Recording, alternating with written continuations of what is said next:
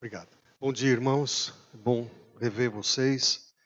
Essa semana o Datafolha soltou uma informação de uma pesquisa que eles fizeram que provavelmente a gente seja os evangélicos, nós sejamos mais ou menos 30% já da população brasileira. O que significa dizer que devem ser mais ou menos entre 50 e 60 milhões evangélicos no Brasil é, terceira maior população evangélica do mundo, em terceiro lugar, depois dos Estados Unidos e da China. A pergunta é: quando a gente vê isso, nós vamos continuar, né, de alguma maneira, nos satisfazendo com, com aquilo que a gente tem ainda? Eu fico bastante incomodado quando eu vejo um, um vídeo desse, também por ter entrado em alguns lugares fechados e visto cristãos sofrendo. Mas fica, quem sabe, a, a o desafio né, que o pastor José deixou para a gente nessa, nessa manhã. E tem a ver também com o texto que eu vou comentar com vocês nessa, nessa manhã. Abra sua Bíblia ou veja aí no, no, no, no texto aí na sua frente. Hebreus capítulo 12. Eu vou ler só o versículo 2. Né? Hebreus capítulo 12, versículo 2. Que diz assim: O autor diz assim: Tendo os olhos fitos em Jesus autor e consumador da nossa fé. Há uma outra tradução que diz olhando para Jesus. Eu quero que você fique bem aqui olhando para mim agora, só porque a gente vai fechar nessa palavra, nessa frase. Tendo os olhos fitos em Jesus ou olhando para Jesus. É, um pai e um, e um garoto estavam numa piscina, perto assim, para entrar na piscina, e eles notaram que haviam três rãs. É, e e uma delas estava tentando uh, se jogar dentro da, da, da, piscina. E até que uma delas, uma dessas rãs, decidiu se jogar dentro da piscina. E aí então, o, o filho perguntou para o pai: Pai, quantas rãs ficaram das três, sendo que uma decidiu se jogar na piscina? Né? Sei que já fizeram a conta, né? O pai fez a mesma conta e falou: fácil responder, duas. Né?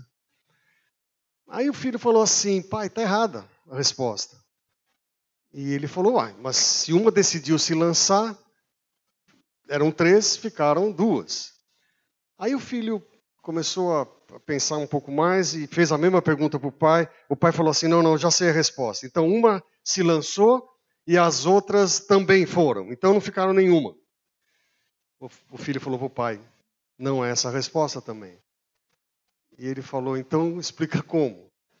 Ele disse o seguinte: O que eu disse para você é que uma das rãs havia decidido se lançar. Mas isso não significa que ela se lançou.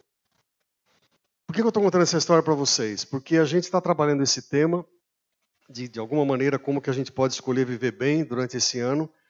E tem muitas decisões que a gente toma e que não acontecem. Não acontecem. Elas simplesmente se tornam depois decisões que morrem pelo caminho. São essas rãs que a gente fala, não, elas decidiram, né?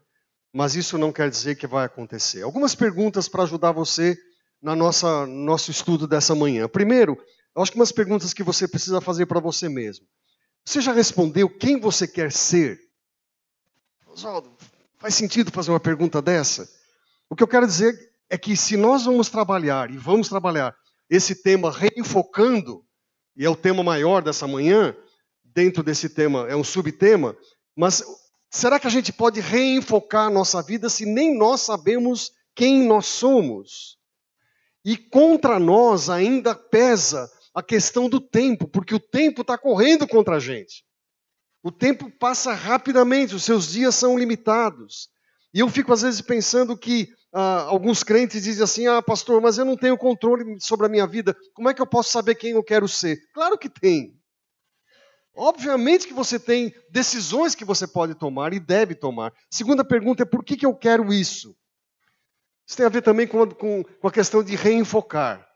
Ah, deixa eu dizer uma coisa claramente: as decisões que você toma mostram quem você quer ser. As decisões que você toma, eu já disse isso uma vez, que os estudiosos dizem que provavelmente a gente tome 12 mil decisões por dia. por dia, desde que você acorda de manhã até o final, o final do dia. E nem, as, nem mesmo as escolhas que eu faço muitas vezes são as melhores. Lembra daquela decisão que você tomou? Complicou tudo. Uma outra pergunta, que é a terceira, nessa parte introdutória, com que a minha vida se parece?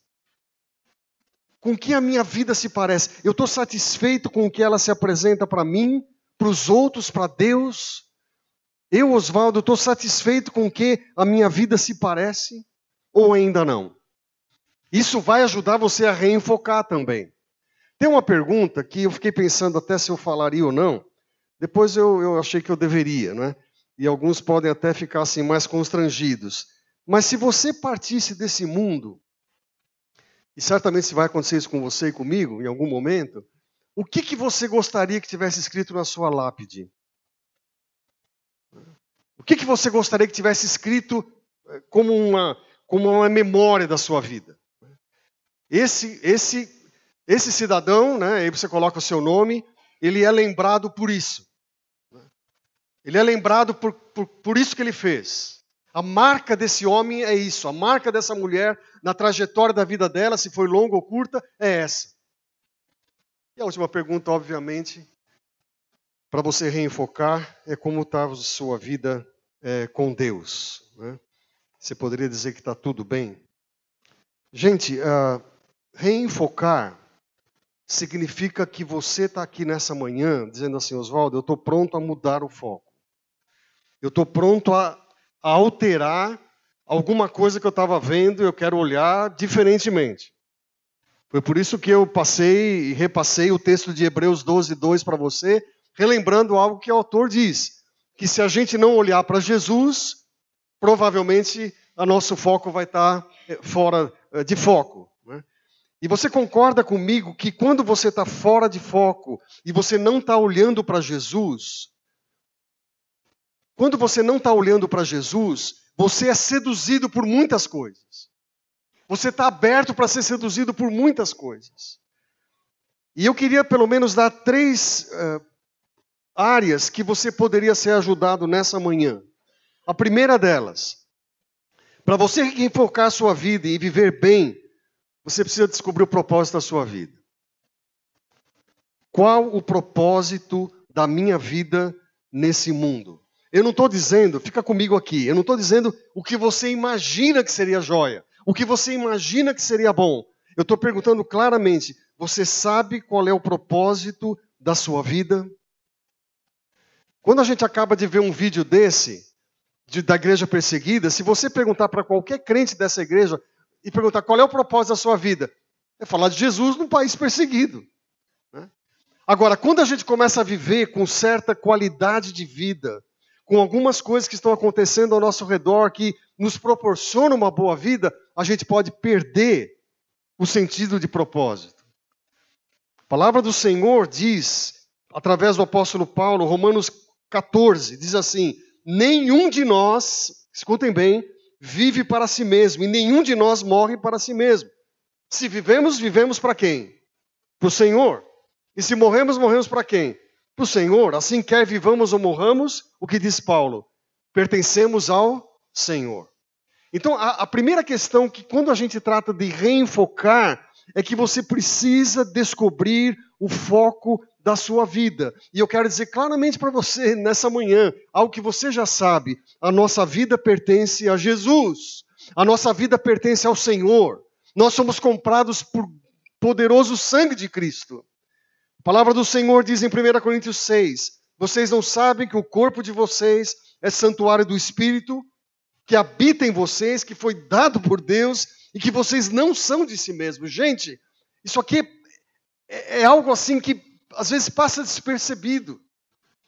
Quando você passa a ser de Jesus, a palavra de Deus diz assim: você não é mais de si mesmo. Isso leva você a reconsiderar uma série de coisas. A minha vida não é minha, ela não pertence a mim.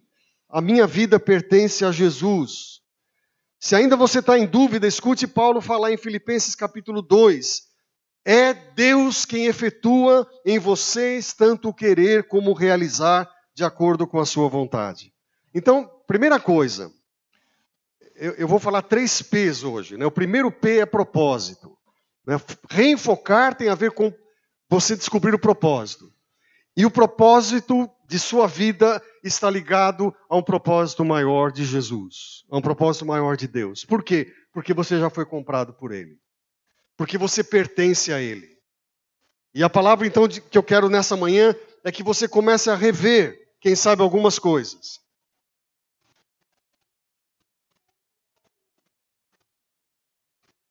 Assim, quer vocês comam, bebam ou façam qualquer outra coisa, façam tudo para a glória de Deus. 1 Coríntios 10, verso 31.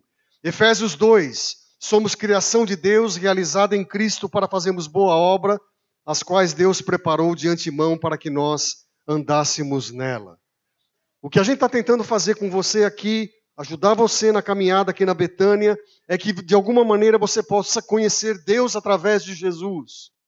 E aí você sabe qual é o propósito que o Senhor tem para você. Meu irmão, uma coisa que eu preciso dizer nessa manhã é que se você não conhece o propósito de Deus para a sua vida, você está correndo algum risco. Quem sabe algum grande risco. Nós começamos um novo ano tentando compartilhar com você de uma vida melhor que na verdade pode ser uma vida complicada, porque quem serve a Jesus sofre. Não estamos dizendo aqui que essa vida melhor vai ser ausente, ou ausência, melhor dizendo, de sofrimento e luta. Pode ser que você passe mesmo por momentos muito difíceis. A única garantia que você tem, e que foi orado nessa manhã, é que há um Deus poderoso que cuida de você. Seja no meio dos vales ou seja na, na, na, na, planície. Né? Agora, a grande dificuldade é que quando nós temos dificuldade de reenfocar, nós não descobrimos qual é o propósito maior de Deus.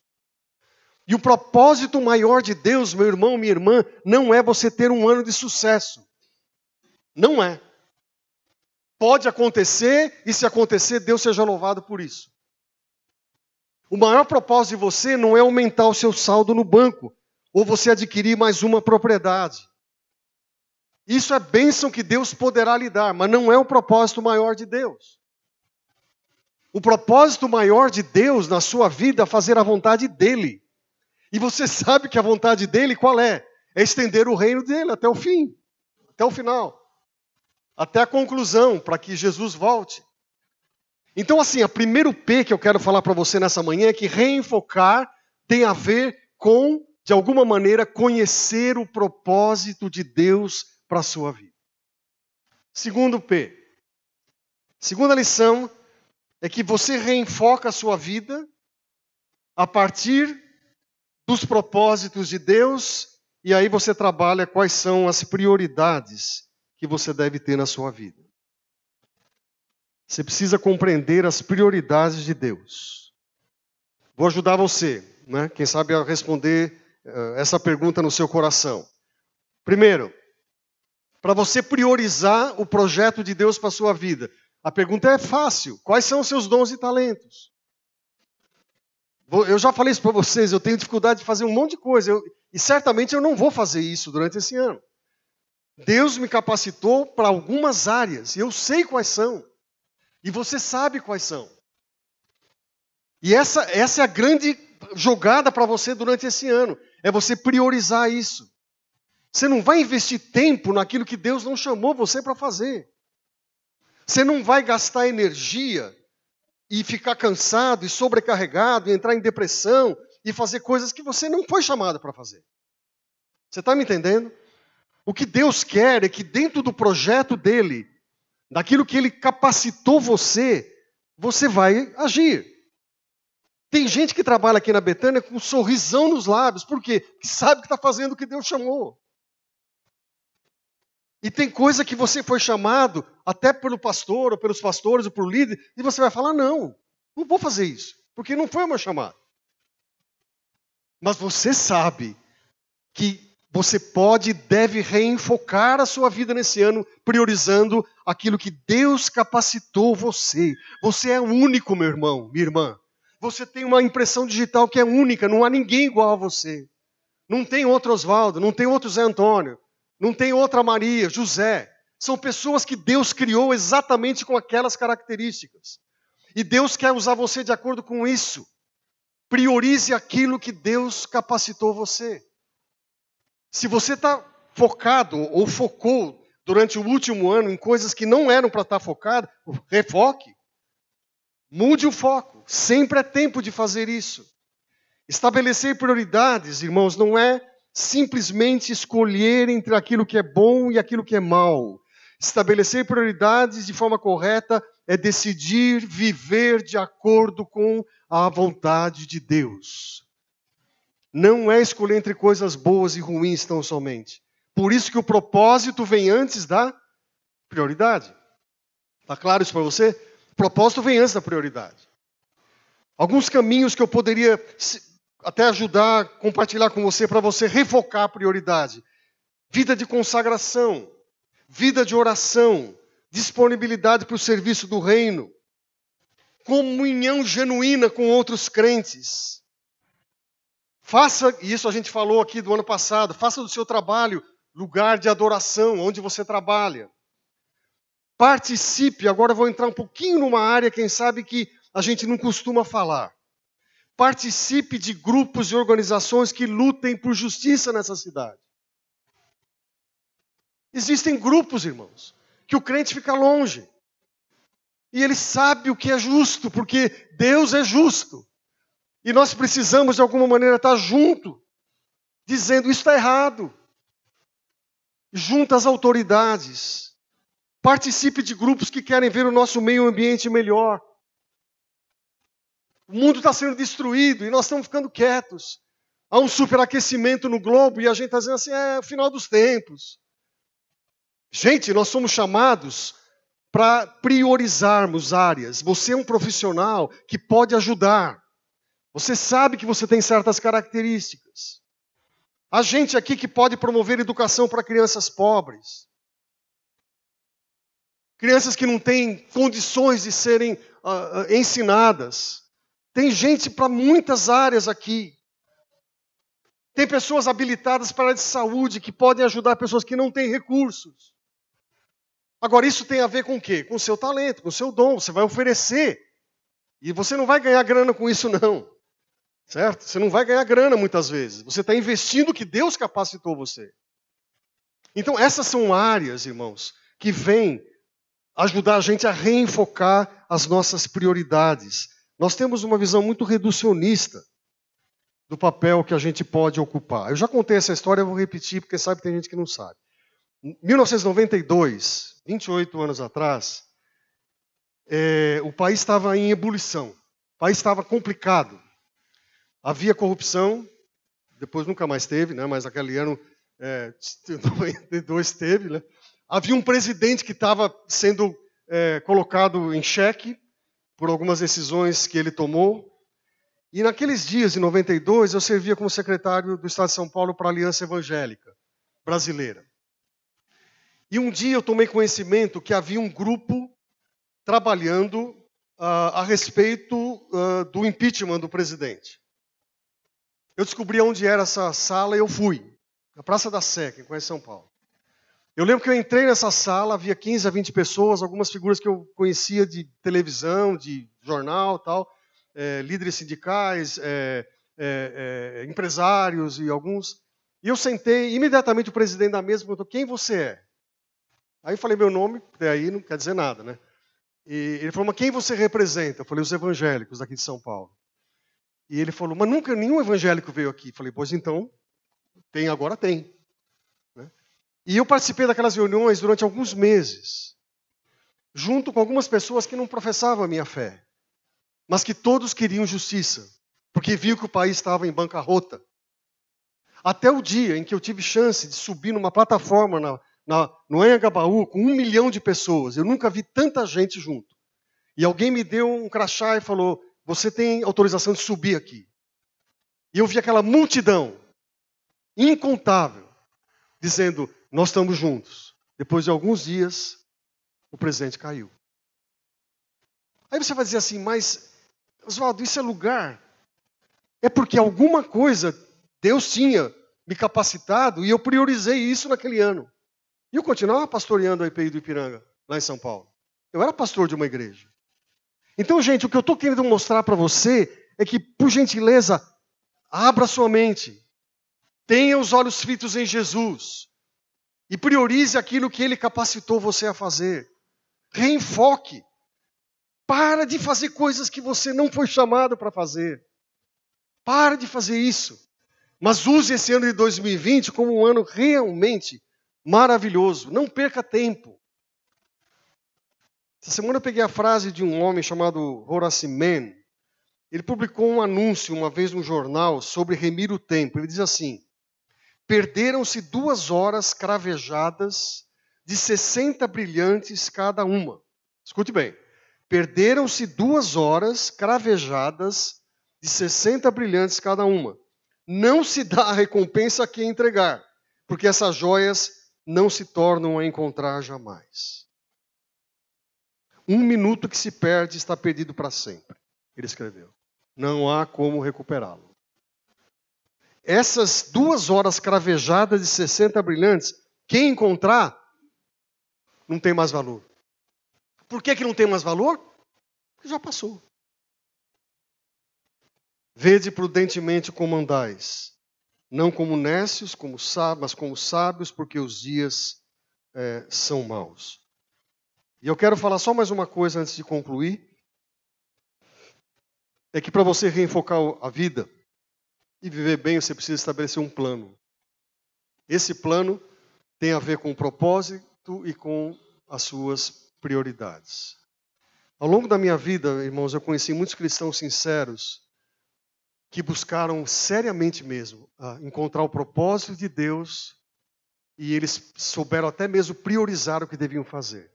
Mas eles não fizeram, porque não fizeram um plano. Não planejaram. Não planejaram. E aí isso me fez lembrar as palavras de Jesus: Qual de vós, querendo edificar uma torre, não se assenta primeiro para fazer as contas dos gastos, para ver com que você pode acabar a torre? Sabe, irmãos, a questão de você espiritualizar as coisas e dizer assim: Deus vai cuidar de tudo. Tudo está nas mãos de Deus. Agora, escute bem, meu amado, minha amada irmã. Deus não vai fazer aquilo que cabe a você fazer, tá certo? Não vai fazer. E você pode saber o propósito de Deus, você pode priorizar as áreas de acordo com os seus talentos, você vai reenfocando. E se você não planejar, não vai dar. Eu não sou bom nessa área. É uma das áreas fracas minhas. Planejar. E eu dirigi uma época a nossa organização, a CEPAL no Brasil, e eu entrei num processo de depressão porque eu não sabia planejar. Tenho dificuldade mesmo. Até que eu encontrei uma moça na organização, eu puxei ela perto e falei assim: Ó, você vai me ajudar. Tipo aquelas assim que a gente conhece, né? Você vai me ajudar a planejar. E ela então sentou do meu lado. Aí começou o fluxograma, que é aquilo que vocês sabem, né? Que vocês conhecem. E aí eu comecei a pensar: bom, agora eu tenho um planejamento. Sem planejamento, daqui a um dia, um mês, cinco anos, dez anos, você pode entrar em problema. Deus não vai cuidar, eu repito, daquilo que você sabe e pode fazer. E se não sabe, peça ajuda. Eu peguei uma passagem de 1 Coríntios 16, apenas escute. Paulo é um cara super estratégico. Paulo é um cara que sabe fazer a coisa, tem visão estratégica, tem planejamento. Ele diz assim: 1 Coríntios 16: Depois de passar por Macedônia, eu irei visitá-los, já que passarei lá. Olha que incrível. Talvez eu permaneça com vocês. Ele está planejando tudo durante algum tempo, ou até mesmo passe o inverno com vocês, para que me ajudem na viagem. Aonde quer que eu vá dessa vez, não quero apenas vê-los e fazer uma visita de passagem. Ficar algum tempo com vocês, se o Senhor permitir. Gente, o que, que Paulo está dizendo aqui? 1 Coríntios 16. 1 Coríntios 16, eu estou lendo, tá? a partir do versículo 5. É, duas expressões aqui que chamam a minha atenção nessa passagem. Primeiro, Paulo diz: talvez, talvez eu permaneça com vocês. E depois ele fala uma coisa lá no final do capítulo, ele diz assim: se o Senhor permitir. Então o que, que eu estou querendo falar para você? Planejar não é ser inflexível. Planejar é você ser flexível. Você pode mudar. Mas isso não quer dizer que você não vai planejar. Você ajusta.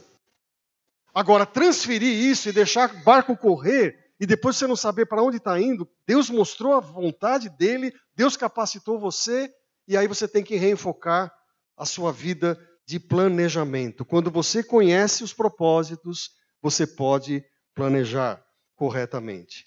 Paulo, além disso, ele aproveitava as oportunidades que apresentavam diante dele. Eu acho incrível, ele diz assim: Permaneci em Éfeso até o Pentecoste, porque se abriu para mim uma porta ampla e promissora. E há muitos adversários uh, esperando por mim. Eu estou falando de um planejamento imediato. Né? Portas que se abrem, portas que se abrem, aproveite, pegue essa, essa possibilidade. Amanhã pode acontecer alguma coisa, você aproveita, você planeja alguma coisa de um futuro imediato. Eu vou permanecer em Éfeso, Paulo está falando aqui, porque é uma porta aberta. Eu vou permanecer naquele lugar, no meu trabalho, porque eu sei que tem uma porta que Deus está me usando. Ou eu vou reenfocar a minha vida. E terceira coisa que Paulo fala aqui, quando ele fala de planejamento, ele pensa em pessoas e não em coisas. Planejar, gente, é, é, nós temos falado isso várias vezes, o pastor tem falado isso muitas vezes. Nós estamos vinculados a pessoas. Timóteo, se Timóteo for tomem providências para que ele não tenha nada que temer. Olha o coração desse homem. Ele está planejando, mas está pensando em Timóteo. Depois, 1 Coríntios 16, 12, ele diz: Quanto ao irmão Apolo, insisti que ele fosse visitar vocês.